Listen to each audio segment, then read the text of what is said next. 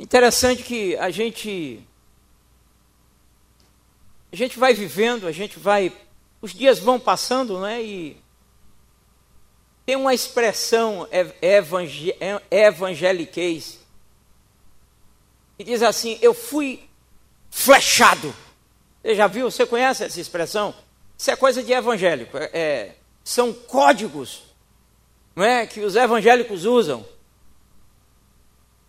E alguns códigos é, que são usados, muita gente que nem evangélica é, está usando e a gente às vezes até confunde e tal. Mas também não é patenteado esse negócio. Qualquer um pode usar, claro e evidente. Mas, por exemplo, tem essa expressão, rapaz, eu estou no deserto. Quem é o crente quando fala eu estou no deserto que não sabe que está no aperreio, está na pindaíba, está numa situação difícil? É mais ou menos isso. E a gente deveria fazer um, um dicionário só para crente. Não é? E a gente tem umas expressões. E na nossa caminhada a gente é flechado e a nossa alma absorve algumas coisas. E tem coisas que a gente nem nem estava esperando. Você termina de fazer alguma coisa, quer seja dentro de casa, você, sei lá, tem algum episódio, e alguém chega com uma palavra dura, que penetra no seu coração, na sua alma, e a vontade que você dá é chegar e retornar e desfazer tudo o que você fez. Às vezes de raiva, às vezes de tristeza, e às vezes por desânimo. E tem sentimentos que têm um, uma força terrível. E quando atinge a gente, aquela área que foi atingida, paralisa muitas vezes. Eu gostaria que esta manhã o Espírito Santo encontrasse lugar na sua vida, caso você esteja precisando para te tratar nessa manhã. Porque Deus é aquele que intervém não só nas questões espirituais. Nós temos um Deus que é Pai, Ele intervém em todas as áreas da nossa vida. Ele é o Deus que nos quer, que, que quer nos ver muito bem. Ele é o Deus que se preocupa conosco. Gosto daquela passagem de Gideão, estava escondido, os inimigos estavam levando tudo, e ele estava malhando trigo em um lugar que não era para malhar e certamente abatido. E ele, lá na figura de um anjo angelical, se apresenta e diz: Gideão, ser valente. Você é um homem valente, Gideão. Esperta aí, rapaz. E muitas vezes nós somos tragados por episódios, por situações, por notícias desagradáveis, por diagnósticos, por gente que está perto da gente e que consegue ferir a gente. E a gente precisa receber um novo ânimo, porque a vida prossegue. Amém? A vida prossegue. Mas é bom quando a vida prossegue quando a gente está bem. É bom quando a vida prossegue quando a gente está saudável, principalmente na alma. Uma alma curada, uma alma saudável vive melhor. Vive muito melhor, incomparavelmente melhor. Josué capítulo 1.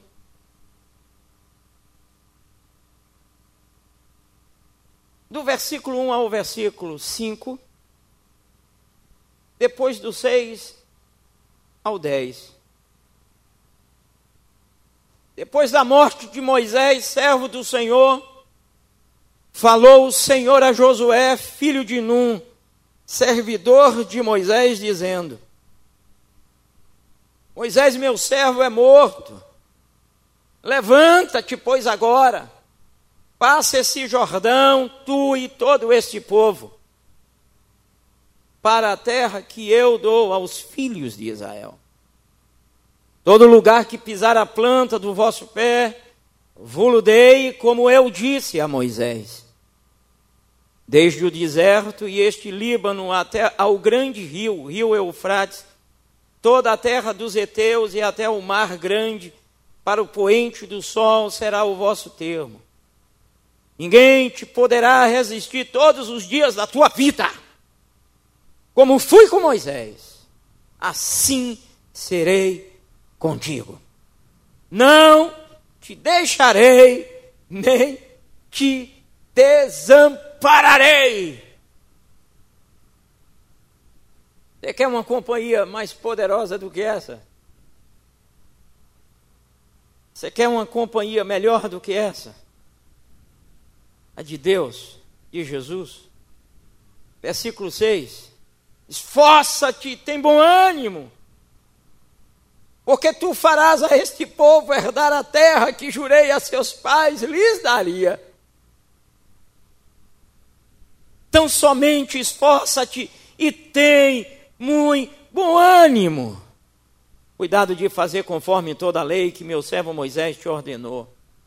Não te, desvie de, não te desvies dela, nem para a direita, nem para a esquerda, a fim de que sejas bem sucedido por onde quer que andares. Não se aparte da tua boca o livro desta lei. Antes medita nele dia e noite, para que tenhas cuidado de fazer conforme tudo quanto nele está escrito, porque então farás prosperar o teu caminho e serás bem sucedido. Não te mandei eu? Esforça-te, tem bom ânimo. Não te atemorizes, nem te espantes, porque o Senhor teu Deus está contigo por onde quer que andares. Então, Josué deu esta ordem aos oficiais do povo. Josué estava afetado na alma. O estado de Josué era um estado de abatimento, de tristeza, possivelmente de desventura, de desânimo. Senão, por diversas vezes, Deus não haveria dito: esforça-te e tem bom ânimo. E Deus parece deixar para nós uma participação. Quando ele diz esforça-te, é porque eu posso fazer alguma coisa. É porque eu tenho que fazer alguma coisa. É porque me cabe alguma participação nessa mudança de alma, nessa mudança de estado emocional, nessa mudança de visão das coisas da vida. E ele diz: esforça-te. Moisés morre. Não quero afirmar com veemência que esse abatimento, que esse desânimo de Josué seja unicamente fruto dessa perda, dessa morte do líder maior. Eu não sei o que é que estava passando pela cabeça de Josué, não está claro para a gente. Possivelmente o que Deus cita é a morte de Moisés. E parece que afetou de fato Josué. E em nome de Jesus, coisas que te afetaram. E que vez por outra você é tomado por algum abatimento, por algum desejo de se recolher, por algum desejo de sumir, de morrer, por algum desejo de estar só, em nome de Jesus, que essa sensação, que esse sentimento que essa flecha que veio contra ti, que nesta manhã seja arrancada da tua mente e da tua alma, e que você comece, e que você termine um ano e comece outro debaixo de uma palavra poderosa do Senhor. Esforça-te e tenha bom ânimo, porque a vida segue, meu irmão. Interessante que a palavra desânimo tem como significado e definição sem alma. palavra desânimo tem como significado sem alma. A gente parece que vem um aspirador e rouba toda a nossa força, a graça, o brilho, e de fato parece que a gente fica desalmado. Se você estiver desalmado nesta manhã, eu profetizo que virá um renovo sobre a sua alma. Eu sou apaixonado por esse Deus. Ele não está preocupado só em me levar para o céu. Ele também está preocupado em me fazer bem na terra. Eu gosto desse Deus incomparável, grandão, poderoso e maravilhoso. Ele não está preocupado só em me revelar coisas espirituais, mas ele também se preocupa com aquilo que aparentemente é tão pequeno para a gente, ou para ele, e ele intervém. Eu vejo que Deus ministra diretamente a Josué, e ele começa dizendo que Josué já sabia. Ele começa dizendo: Meu servo Moisés está morto. Tem coisa que para nós é o fim, mas para Deus não. Tem coisa que para nós é o fim, para Deus não. Para Deus é o começo. É o começo de uma nova história, de uma nova arrancada, de novas experiências. Para a gente, a gente levanta a placa, desistir a gente levanta a faixa, acabou. A gente levanta o sinal, parei. E Deus diz: lé do engano, é agora que está começando uma nova jornada na sua vida, porque grandes experiências a partir desse momento você vai ter. Para você é o fim, para mim é o começo. Parece ser essa impressão da alma de Josué.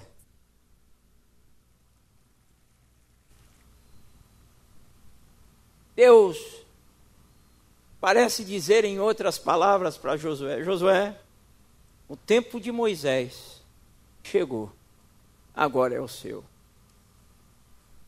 Josué, ele é o sucessor ele vai ocupar o lugar de Moisés, era discípulo de Moisés. Mas como começar uma grande obra com a alma abatida? Como começar um maravilhoso ano com a alma desanimada? Como continuar a vida que deve ser continuada com a alma cheia de perfurações, de crateras? De dúvidas, de medos. E ele diz na sua palavra: Josué, não fica com medo, eu sou contigo por onde quer que andares. E eu gosto dessa expressão. Ô Josué, só para ratificar uma coisa, só para consolidar algo no teu coração, fica sabendo, Josué, que como eu fui com Moisés, eu vou ser contigo também. Então ele diz: tudo que aconteceu com Moisés é porque eu estava com ele, e se aconteceu com ele, vai acontecer contigo também, porque eu estarei contigo. E eu tomo essa palavra para a minha vida, e eu entendo, e eu recebo Deus dizendo para mim nesta manhã: Ô oh, Jadson, não tema 2016, porque eu sou contigo, como fui com os profetas.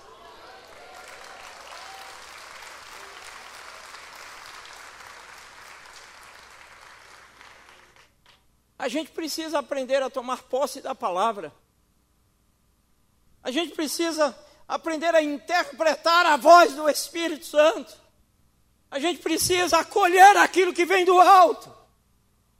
A gente já não pode se dar ao luxo de continuar vivendo e ouvindo a palavra de Deus como se fosse algo qualquer, algo comum. Não! É a palavra de Deus. Toma posse nesta manhã para a tua vida. Observe o que diz o versículo 5. Ou desculpe, até o versículo 5, observe o que Deus diz para ele até o versículo 5. Deus está dizendo até o versículo 5 para Josué o que vai acontecer.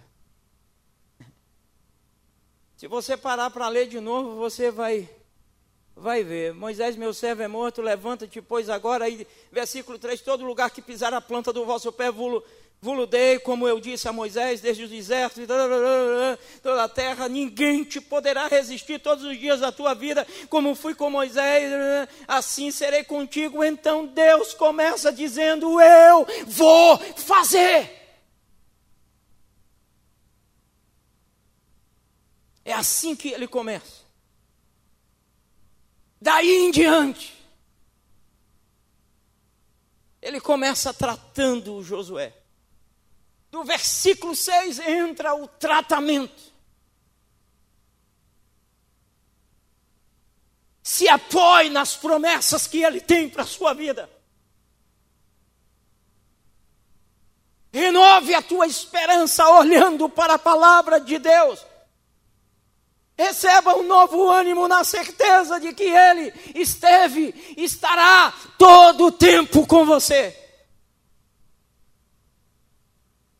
Ele chama Josué para a real. Acorda, Josué. A realidade é esta. Moisés morreu, sim, aí. Ele morreu, mas eu estou vivo. Ele morreu, mas ele não era o tudo. Ele morreu, mas o poder não vinha dele. Ele morreu, mas você nunca dependeu dele. Essa situação te aconteceu, mas não é ela quem vai te arrebentar. Essa perda veio para a sua vida, mas não é ela quem vai definir a sua história e o começo de um novo ano abençoado na presença do Rei da Glória, o Todo-Poderoso. Possivelmente a razão desse abatimento seja, de fato, a perda de Moisés. Mas existem outros elementos que provocam o desânimo. Existem outros elementos que provocam desânimo. E eu quero arriscar aqui alguns elementos que se movimentam na nossa caminhada. E tem coisa que está tão próximo da gente e que quando nos atinge parece que vem como uma espada afiada e que dói tanto. E que às vezes a vontade é de sumir mesmo. Você já teve essa experiência? Hã?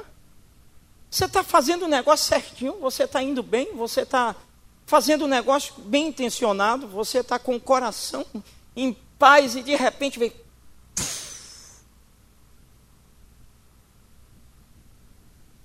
Eu recebi uma ligação em outubro.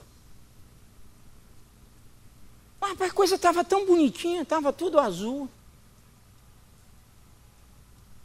Estava tudo lindinho. Aliás, eu não recebi a ligação, eu fiz uma ligação.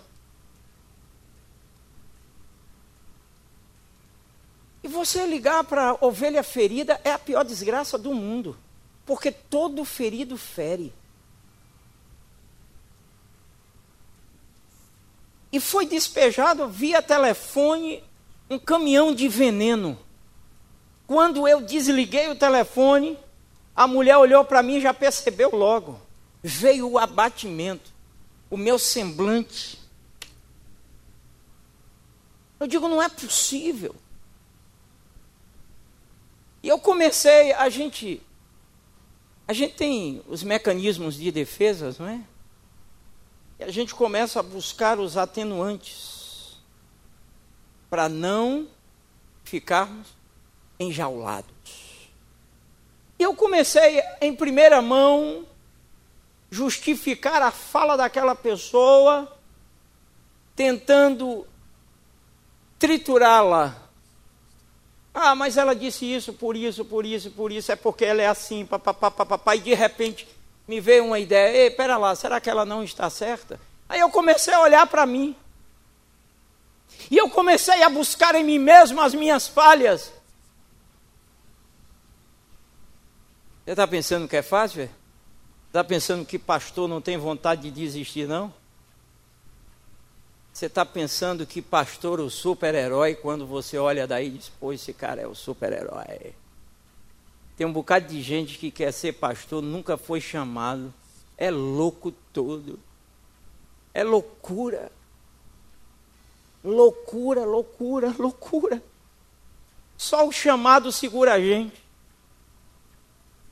Até porque tem um fenômeno infernal. Eu chamo isso de fenômeno infernal. Duas mil pessoas diz sim. Uma pessoa diz não. Quem é que lhe afeta? Hã? Hein? Isso é coisa do cão. É ou não é? Você já percebeu? Você faz alguma coisa, dez pessoas concordam, te elogia, te apoia, caminha contigo, chega uma no meio do caminho e. Milhares de pessoas estavam esperando por Josué. Moisés morre. Acaba o mundo e Josué. Primeiro elemento que eu quero compartilhar com você para você ter cuidado. A gente precisa aprender a se policiar. A gente precisa aprender a policiar a nossa alma, proteger a nossa alma, a nossa mente. Cuidado! São as palavras pessimistas, as palavras malditas. Quando você olha a história de 1 Samuel, capítulo 17, quando Davi chega no acampamento israelita, em que o gigante Golias está lá no vale, desafiando algum soldado para a peleja e que Davi decide descer para guerrear com Golias. A primeira pessoa que aparece para desencorajá-lo é o seu irmão Eliabe. E ele diz para Davi: Rapaz, eu conheço você, você. O que, é que você está fazendo aqui? O próximo, o achegado, o de casa, Eliabe é soldado, mas é covarde. E essa covardia é projetada para o seu irmão, que vem munido de uma fé, de uma unção do alto, na certeza de que Deus estava com ele. Muitas vezes convivemos com pessoas assim. Cuidado, não acolha as palavras malditas. Proteja a sua mente, a sua alma. O ferido fere. O amargurado precisa de companheiro. Não faça associação, não entre na fila dos abatidos, dos desanimados. Cuide da sua vida. Os espias vão espiar a terra. E o relatório de 10 é que o negócio não está fácil. Não tem como tomar a terra porque tem gigantes. Todo o povo é tomado por um abatimento. Todo o povo é tomado por um desânimo. E isto interfere em 40 anos.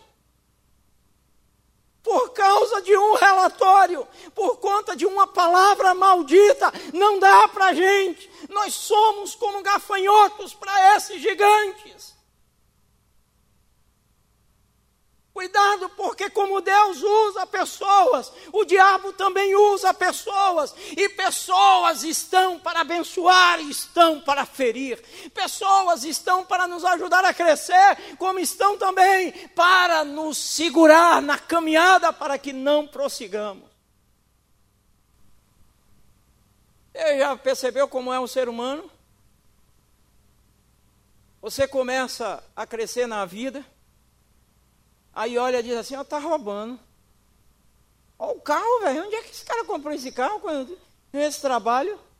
Não sabe que tem hora extra, não sabe que recebeu uma benção, não sabe que Deus abre portas, não sabe que Deus presenteia, não sabe que Deus move o coração do outro para abençoar, não sabe, e a coisa vem. Mas aí o outro, amargurado, diz: está roubando. Aí você está de pé não tem nenhuma bicicleta para andar. Aí diz: está lascado. Não chega nem perto de você. Eita, esse está quebrado, coitado. Já contei uma vez a experiência do pastor Wellington. Um irmão que era motoboy aqui na igreja, lá no ponto dos Correios. Pastor Wellington vai passando de pé. Aí ele, junto com os colegas, o irmão aqui da igreja, motoboy, junto com os amigos lá, viu o pastor Wellington e gritou: Pastor Wellington! Aí pastor Wellington deu. Eu acho que foi isso, não foi, Wellington? Você se lembra desse negócio? Pastor Wellington acenou. Aí os caras comentaram, rapaz, quem é aquele? Ele disse, é o pastor da minha igreja. Aí os caras gritaram, aquele é lascado, nem um carro tem para andar, velho. Você vai entender a cabeça de gente? Fica doido. Cuidado com as expressões malditas. Elas são terríveis. Veneno que para diluir, para encontrar um antídoto, muitas vezes esse antídoto funciona dá trabalho. Não deixe o capacete da salvação, porque protege a tua mente. Não largue a coraça, porque protege a tua alma. Cuidado com o que você acolhe. Não existe coisa pior do que palavras depreciativas, até na brincadeira. Porque a gente não sabe quando é brincadeira ou quando é verdade, porque tem gente que é tão cínica que usa a brincadeira para falar a verdade e fere. Principalmente quando a gente tem um conteúdo da doença. Principalmente quando a gente carrega esse conteúdo e o diabo parece que sabe. Desculpe, meu jovem, eu vou te usar como exemplo. Anule tudo que eu vou dizer, por favor, em nome de Jesus. Digamos que Josué tenha um problema de calvície, ele não gosta. Digamos. Aí eu chego para Josué, ele vai entrando na igreja, no meio dos amigos, no meio dos irmãos e tal, e papapá, e bota a cabeça aqui, Josué. Eu digo, ô, oh, carequinha! Ora, eu tenho cabelo, ele é careca, mas ele detesta. O sonho de Josué era fazer um implante. Esse conteúdo que tem em Josué, essa brincadeira o fere. E o pior, tem gente que faz isso com as pessoas de dentro de casa, com a esposa. Eita, casei com uma gatinha, virou uma elefoa. Aí ela vira, automaticamente toda ação gera uma reação. Diz: É, amor, eu casei com um príncipe, virou sapo.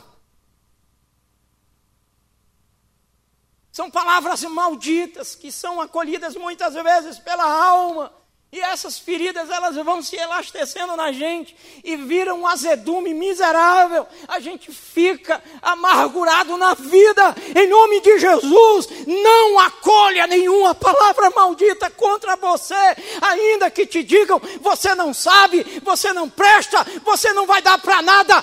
Abra a boca e diga: Eu repreendo em nome de Jesus. Eu sei, eu sou alguém, eu sei quem eu sou e eu sei aonde eu vou chegar, porque Ele é o meu Deus. Cuidado, irmãos.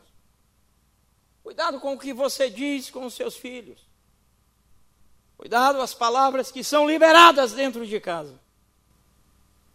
Segundo elemento que promove o desânimo é a forma de encarar os problemas.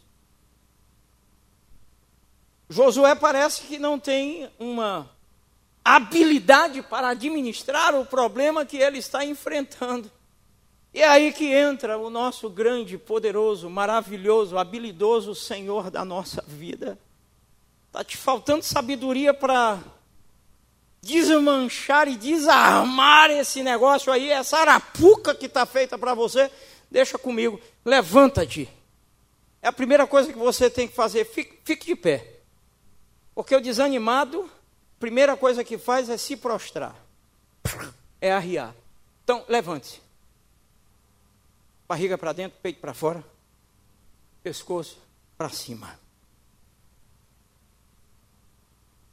Tem gente que maximiza os problemas. Tem gente que, na tentativa de resolver um problema, criam dez problemas. Peça a Deus sabedoria para encarar os problemas da vida. Porque não tem como, em 2016 você vai lidar com eles. Eles vão chegar. Dê glória a Deus. Dê glória a Deus. Você está com medo de quê? Está com medo de ter problemas? Eu tenho medo é de não ter sabedoria para resolvê-los. Eu tenho medo é de não ter força para encará-los. Isso é que eu tenho medo, porque eu sei que eles vêm. Deixa de meninice. Mas, se você não quer, Jardim Celestial, Piedade, São Jorge, São João Batista, são os cemitérios e Feira de Santana. O problema é coisa de gente que está viva. A questão não é a receita, mas a questão é se você vai tomar o remédio, meu irmão. Cuidado. Porque muita gente, na tentativa de resolver os seus problemas porque não sabe como encará-los, procura o caminho mais fácil. Quem disse a você que o caminho mais fácil é o mais seguro e o melhor? Hã? Quem foi que lhe disse isso? Ah, vamos dar um jeitinho aqui. Sabe aquela, aquelas gambiarras que são feitas em serviços domésticos? Sabe aquele tipo de material que você bota e que você sabe que não tem qualidade, que daqui a cinco meses, daqui a dois meses você vai ter que acabar com tudo e fazer tudo de novo? Sabe, aquela pressa, aquele desespero para se ver livre dessa angústia, para se ver livre dessa situação, e você acha que qualquer coisa para aquele momento é bom, meu irmão, cuidado! Porque o caminho mais fácil nem sempre é o melhor nem sempre é o mais seguro.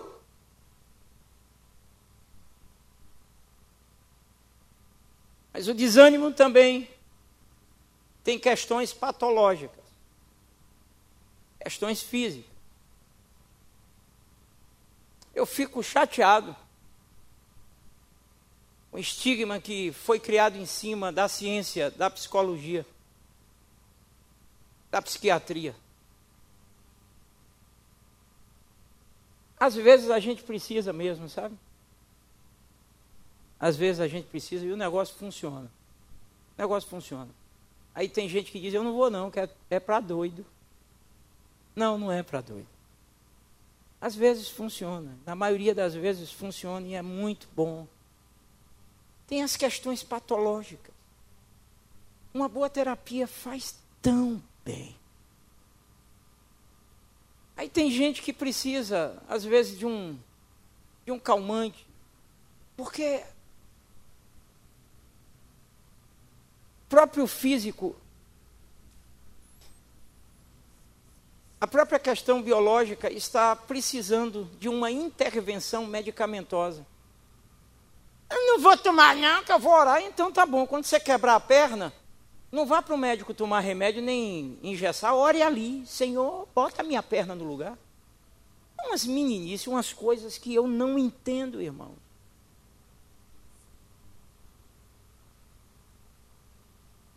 Cuidado, porque o desânimo pode ser também uma questão patológica e você precisa fazer uma investigação. Cuidado, porque eu sempre digo, Normalmente a tuberculose e uma pneumonia começa com uma simples gripe. E normalmente a depressão começa com aparentemente uma, um simples desânimo. E pense em uma enfermidade terrível, é a depressão, a dor invisível da alma. Então, às vezes, você vai precisar de uma intervenção medicamentosa mesmo. E daí qual é o problema?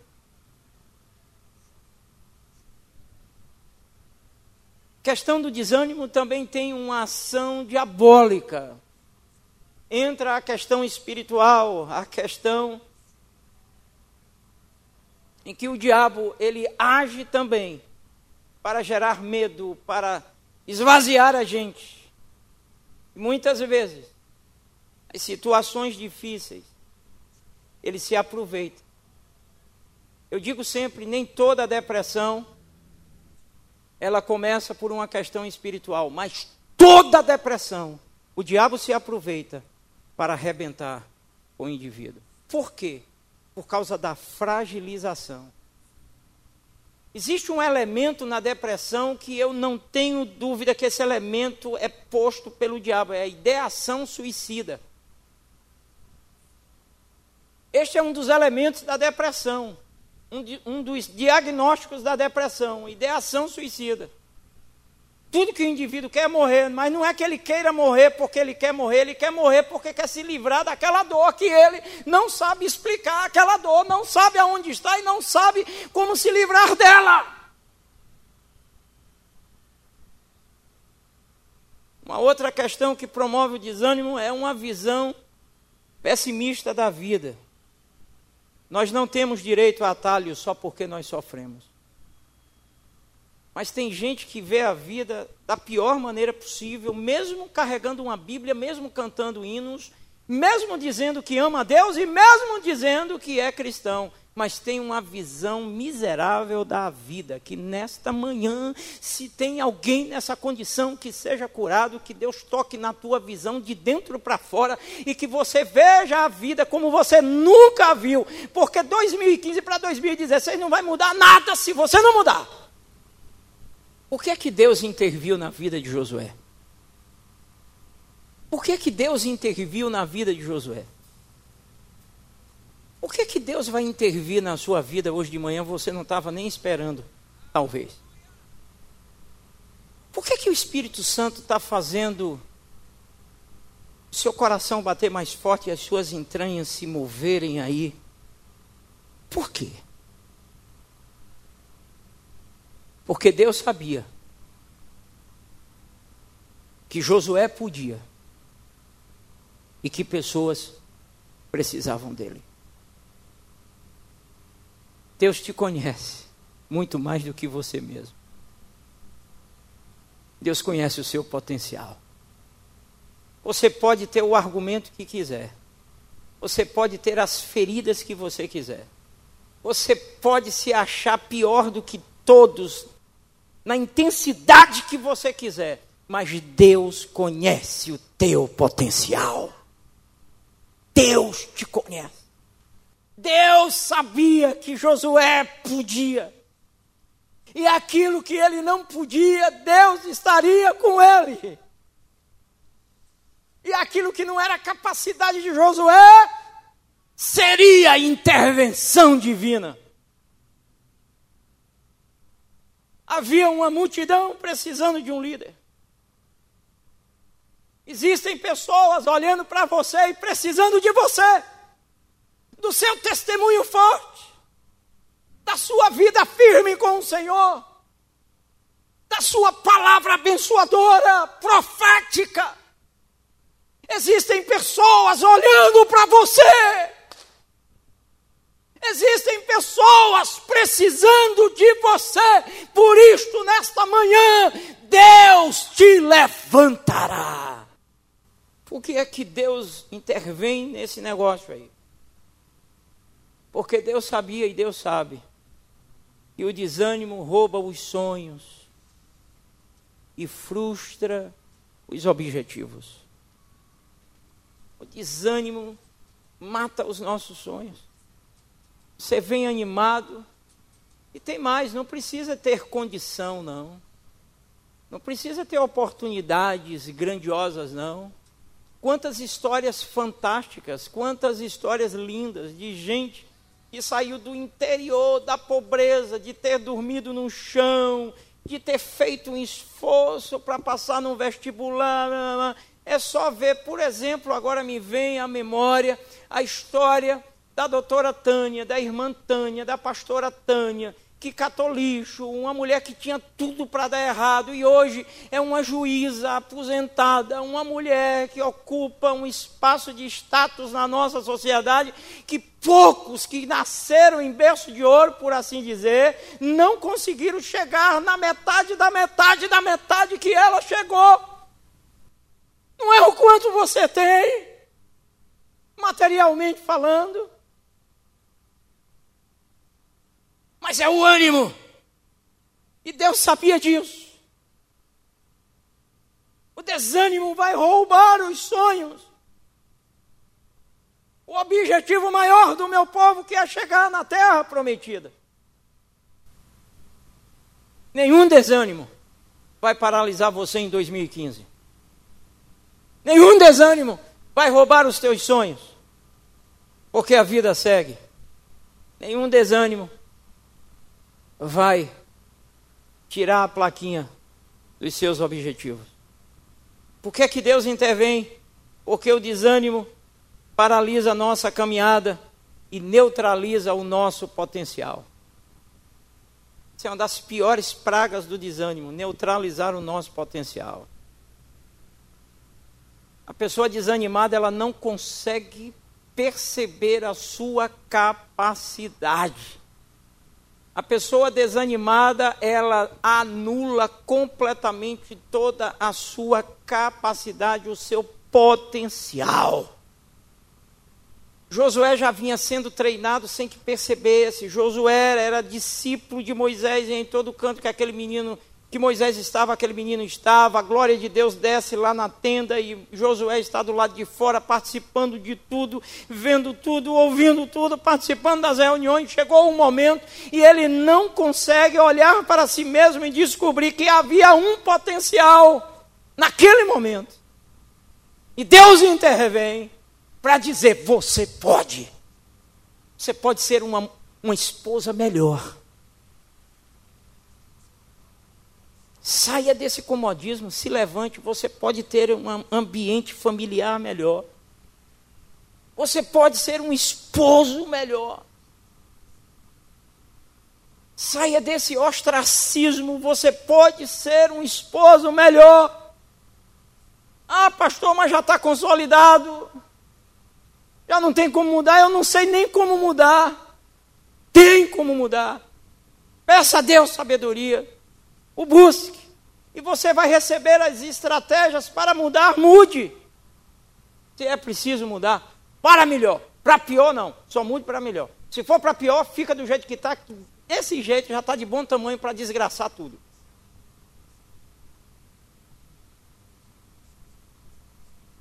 Você pode ser um filho melhor. Você pode ser um pai melhor. Há um potencial dentro de você, desenvolva esse potencial. Você pode ser um funcionário melhor.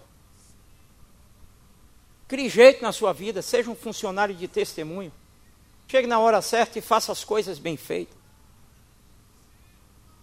É triste quando se ouve testemunho de empresários que pregou crentes e foi a pior espécie de empregado que ele teve, foi a espécie de crente.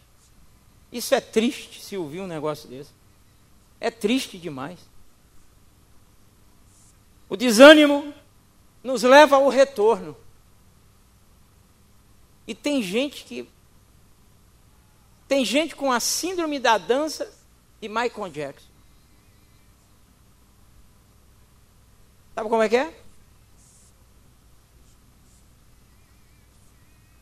A paranoia do caranguejo. do retorno. O apóstolo Paulo diz: Eu sigo para a frente, eu sigo para o alvo. Com nostalgia, uma alma nostálgica, como se as melhores coisas fossem as coisas do passado. Rapaz, o melhor tempo é esse que eu estou vivendo, meu filho, porque é esse que Deus me deu. São novas experiências, novas pessoas eu estou conhecendo. Amém? O desânimo nos leva ao retorno. E quando a gente retorna para fazer o caminho de novo, de volta, meu irmão, dá mais trabalho, gasta mais energia. Então é mais fácil receber da parte do Senhor um novo ânimo nesta manhã, um reforço, o renovo do alto, para você não retornar. Não retorne.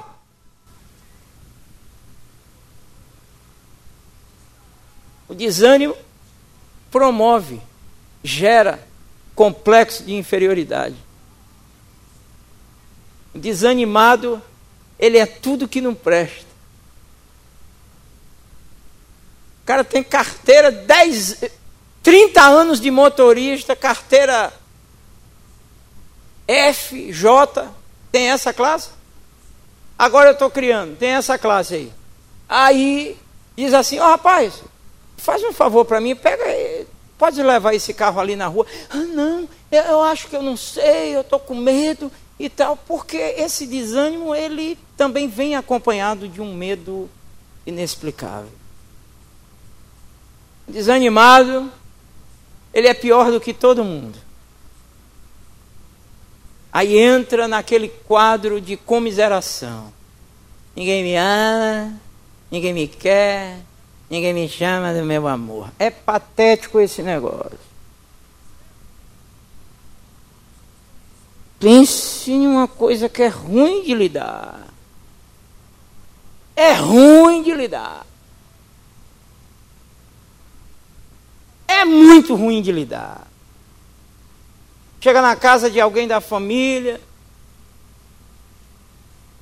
chegam quatro, ela chega junto. Alguém da família lá, o cunhado, fala com três, não falou com ela. Pronto, acabou o dia. Eu vou embora, eu vou embora, porque ele não falou comigo. Esse cunhado é miserável mesmo, eu sei que ele não gosta de mim. Aí, às vezes, coitado, nem percebeu. Mas a desgraceira está toda exatamente dentro dela. Esse complexo de inferioridade. Quer isso para quê? Me diz, para que, que tu quer isso? Me responde, tu quer esse negócio para quê? Essa peste serve para quê, se não só para te emburacar? Sabe o que é emburacar? É levar você a viver a síndrome do. Como é aquele animal que mete a cabeça no. Da avestruz. A síndrome da avestruz. Para que tu quer isso? Larga disso, rapaz. Você é filho de Deus, você é filha de Deus. Você pode tanto quanto eu. Existem coisas que você pode que eu não posso. Você sabe de coisa que eu não sei. Eu quero aqui que levante um que diga, eu sei tudo. Vamos canonizar esse miserável. Miserável porque é mentiroso. Quem, quem é que sabe tudo? Ninguém sabe tudo, não, irmão. Tem uns que são sabidinhos um pouquinho mais do que o outro. Mas ninguém sabe tudo. Ninguém sabe tudo. Ah, ah, como eu queria pregar como Silas Malafaia. Eu lá quero pregar, pregar como ninguém, eu sou eu, rapaz. Ah, como eu queria pregar como R.R. Soares, como o homem do chapéu. Eu lá quero pregar como ninguém, rapaz.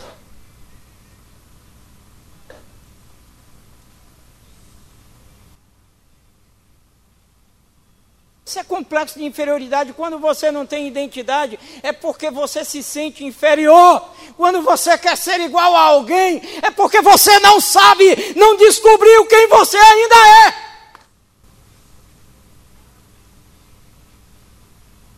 E cuidado, viu? Você que fica desejando o marido do outro, ou da outra.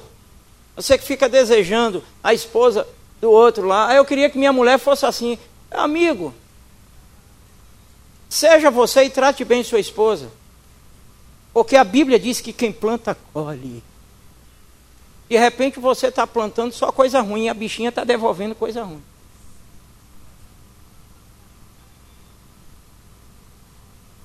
Por que, que Deus intervém nesse negócio? Porque o desânimo gera perda de equilíbrio emocional. Desanimado, ele está emocionalmente desequilibrado.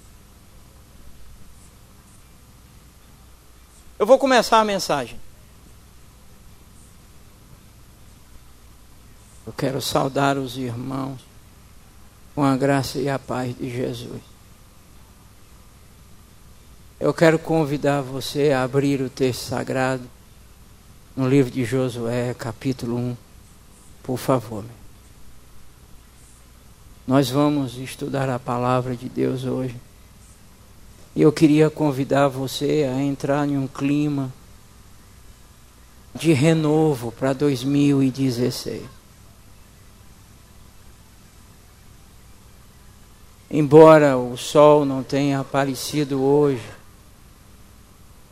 nem faz sol, nem faz chuva.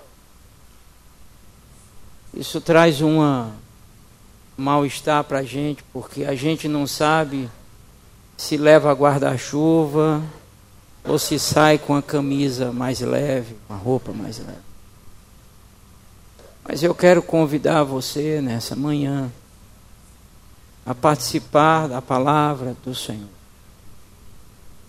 Eu vou ser muito rápido, até porque não sei se vale a pena a gente continuar muito tempo nesse culto.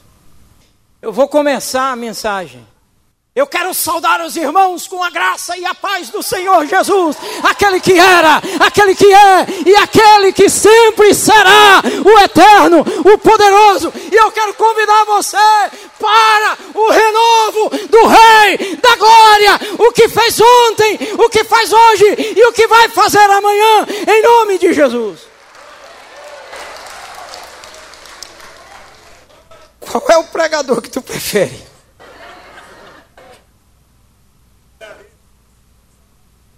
Hein? Até a minha mulher foi embora. Rapaz, a mulher foi embora. Ali está ela. Ou eu ia fazer um negócio com você. Eu ia lhe pedir namoro sem ânimo.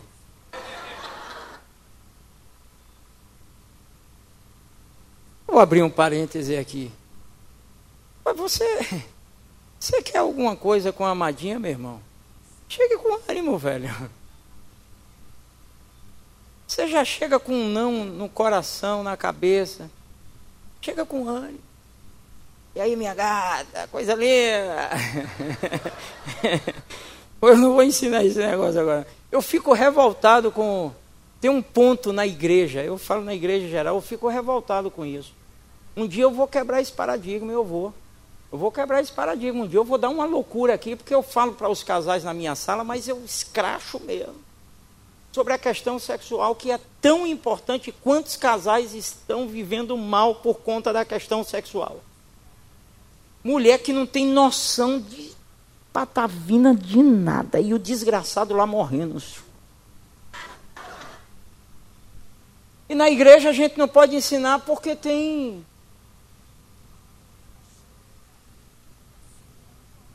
Sabe o que é isso? Não, isso não é. Isso não é coreografia de bailarino, não. Isso aqui são os anjos. Eu estava pregando aqui, um casamento um dia desse aí, eu falei umas coisinhas assim simples. Bobagem. Bobagem. Teve uma visitante de uma outra igreja que me triturou. Que pastor louco é esse? Esse pastor irreverente. Esse pastor não é crente. Aí no final fiquei sabendo, o marido, coitado, sofrendo. Pudica. Deixa de besteira. Chama para o eixo. Você que é casado, aproveite. A vida é curta. Passa rápido o negócio. E quando você tiver com os 90 lá, se tiver, você vai olhar para trás e dizer: fiz tudo que podia. Aí faz como seu boneco, vamos para a galera.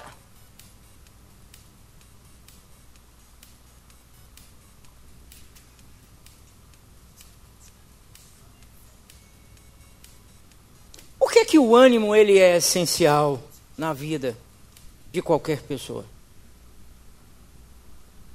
Por que, que ele é importante? Por que, que Deus intervém nesse negócio da alma? Porque o ânimo está para a alma. É na alma que se estabelece o ânimo ou o desânimo. Como é que a gente renova isso? Se esforce. Seja perseverante. E ele diz para Josué: esforça-te, Josué. Persevere, porque o que não pode mudar hoje, pode mudar amanhã. O que você pensa que vai ser uma eternidade, amanhã de manhã já pode ser uma outra história, um outro cenário, um outro quadro. Persevere. O grande problema das pessoas é que elas começam e param no meio do caminho. Não esperam para ter o resultado até que o processo feche. Na psicologia a gente chama de gestalt. Até que feche o processo. Quantos males foram construídos ao longo da tua vida? E na desconstrução desses males também tem processo. Na construção tem processo. E na desconstrução também tem processo. Persevere. Não desista. No versículo 10. Então Josué deu esta ordem aos oficiais do povo Deus apenas ministra o coração dele. Ele não vê nada de sobrenatural, de fenomenal, de grandioso, mas ele crê. Como é que a gente renova isso? Crendo. Ele crê e ele dá ordem para o povo. Deus ministra na sua alma e ele reage pela fé. Ele só vai tomar posse depois, porque nós precisamos de fé para dar o primeiro passo quando estamos desanimados ou desanimados? Creia! E Deus está contigo. Como é que a gente pode renovar o ânimo? Seja cheio do Espírito Santo. Tem um fruto do Espírito Santo que chama alegria. E a alegria do Senhor é a nossa força. A alegria está bem próxima, andando de mãos dadas com ânimo. Quem tem bom ânimo é alegre. É alegre. É alegre. Dificilmente você vai encontrar alguém desanimado, alegre. É muito, é muito complicado você associar as duas coisas, o desânimo e a alegria. Como é que você está desanimado e está alegre? É um pouco complicado. Você pode ter alguns flashes ali de alegria. Seja cheio do Espírito Santo. Busque a presença do Espírito Santo. Caminhe com o Espírito Santo. Queira o Espírito Santo. Como a gente pode renovar o nosso ânimo? Sature a sua mente da palavra de Deus. Isso é um problema que existe conosco.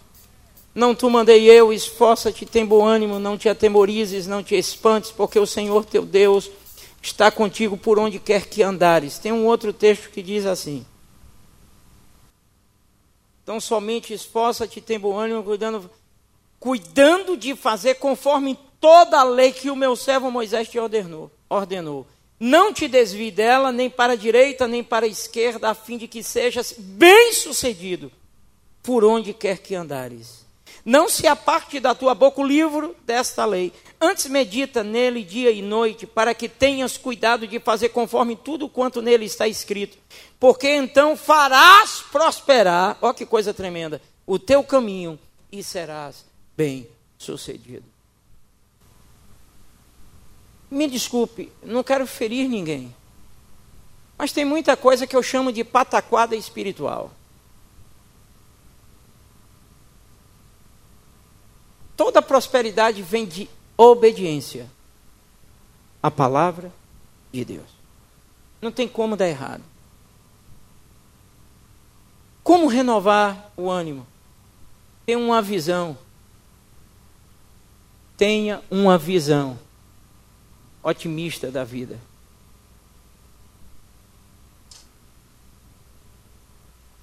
E isso é muito importante, sabe por quê, irmãos? Porque está muito associado à fé e não ao esoterismo. A mensagem de autoajuda está ligado à fé. Porque quem crê sabe que em todas as coisas Deus está presente. Quer sejam boas, quer sejam ruins. E aquilo que aparentemente é ruim naquele momento, você vai descobrir coisas tremendas que de outra forma você não descobriria. Viva a palavra de Deus. Professe, fale a palavra de Deus. Como renovar o ânimo? Tenha atitude. Tenha atitude. Duas coisas que os crentes precisam, aliás, três coisas que os crentes precisam ter. Aliás, que o brasileiro precisa ter, que não é próprio da nossa cultura. Atitude menos mal. Muita gente começa alguma coisa. Mas tem algo que não é próprio da cultura brasileira e isso entrou na igreja: disciplina. Seja disciplinado. Tenha atitude com disciplina. Tem um sonho, determine. Se programe. Se prepare. E eu já disse isso aqui algumas vezes. Tem gente que sonha ser um nadador campeão das Olimpíadas, um grande nadador. Ainda nem aprendeu a nadar, o miserável. E ainda chega para comprar um relógio e só quer relógio à prova d'água de 50 metros de profundidade. Não sabe nem nadar. Até para tomar banho de chuveiro fica se afogando. Deus olha para Josué e diz: Esforça-te, levante-se, Josué, tenha atitude, seja disciplinado. Sabe o que é que mata muita gente? Sabe o que é que frustra muita gente? Sabe o que é que adoece muita gente? Sabe o que é que desanima muita gente? É a falta de disciplina. Tenha boa intenção, Começa dizendo no dia 31, Senhor, esse ano 2016 eu vou ler a Bíblia toda. Aí começa por Gênesis. Quando chega lá em fevereiro, em Levítico, ah, não estou entendendo nada disso. Não. Ah, eu não vou ler esse negócio. esse negócio. Quando chega em Crônicas, pronto, passa de novo para o Novo Testamento. Nunca lê a Bíblia toda. Seja disciplinado, meu irmão. A terceira coisa que a cultura brasileira parece não cultivar é a determinação. Determine. Eu vou ser um crente fiel ao Senhor. Eu vou ser um pai melhor. Que quem determina começa a se policiar e a mudar o que precisa ser mudado. Seja determinado. Só assim a gente vai renovando o nosso ânimo. Determine não aceitar palavras malditas. Determine olhar para a vida de uma outra forma, porque todo mundo tem problemas, você não é o único na face da terra. Só aquele que persevera pode ver e fazer grandes coisas. Josué encontrou alguma dificuldade no meio do caminho. Logo na frente, perdeu uma batalha. Logo de começo. E para um exército menor que ele nem imaginava. Tanto é que ele leva um grupo menor para essa batalha e ele termina perdendo. Por quê? Por conta de uma capa que foi escondida. Josué desistiu? Não. Estava debaixo de promessa. Persevere. A vida é assim mesmo. A vida, na vida, nós temos os percalços, os fatos indesejáveis, as perdas tenebrosas e as dores que parecem e vão arrebentar com a gente. mas ela continua seguindo. E nós precisamos seguir com ela. Receba um novo ânimo do Senhor nessa manhã. Amém? Persevere. Persevere, persevere. Ah, meu Deus, eu fiz de tudo em 2015 e eu tá chegando o fim e não aconteceu. Sim, e daí? Tu vai fazer o que? Vai desistir? É pior. Porque o retorno, você vai perceber lá, na, lá atrás, que é pior do que a perseverança. De repente, a sua chegada só está um passo. Você ainda não viu, porque Deus não deixa ver, porque nós caminhamos pela fé e não pelo que vemos. Persevere. Persevere, pastor. Já é o quinto ano. Já fiz campanha. Já jejuei. Já perdi não sei quantos quilos. E o marido não aparece. Persevere. Pastor, eu já arrumei meu guarda-roupa. Eu já comprei as melhores roupas, já comprei as joias, eu me, eu me ajeito, eu dou um, um brau no meu cabelo, já gastei tanto em salão. Persevere. Persevere. Persevere. Uma hora dessa. Tchan, tchan, tchan, tchan. Persevere. Seja determinada, determinado. Amém? Pastor, eu já bati tantas portas e o emprego não aparece. Tem um filme baseado em fatos reais, ou em fato real. Não me lembro o nome, o cidadão que é vendedor. Quem é que se lembra desse filme? Hein? Hein? Não. Não, não, não. Ele tem uma deficiência. Ele tem uma deficiência. Tremendo esse fio. Eu não me lembro o nome agora. Ele tem uma deficiência. Hein? Fala aí para eu ouvir. Meu pé esquerdo? Eu acho que não é esse não, deve ser outro. Mas ele, ele tem uma deficiência. Eu vou contar um pouquinho do filme. Ele tem uma deficiência. É como se fosse um retardo mental. E ele anda até. E ele entra em uma empresa para pedir emprego. Recebe não, e a mãe dentro do carro sempre esperando. E tem um momento que ela levanta uma plaquinha e diz para ele: Não. Hein? Hã? Primeiro da classe? Rapaz, a minha memória não está chegando aí não. Pé esquerdo, primeiro da classe, eu não sei também se é. Me perdoe, mas eu não lembro, eu não sei se é. Mas é assim, ele e a mãe sempre acompanhando. E ela dizendo, não desista. Ele tem uma deficiência. Resultado. Ele bate em diversas portas. E ele diz assim para um empresário: me deu uma oportunidade. Ele fala com deficiência. Aí dão uma oportunidade a ele para vender não sei o que, também não me lembro. Quando? De porta em porta. Aí já. É o Google. Foi o Google. De porta em porta. Aí ele chega para vender o produto na casa de uma mulher. Pensa uma mulher louca.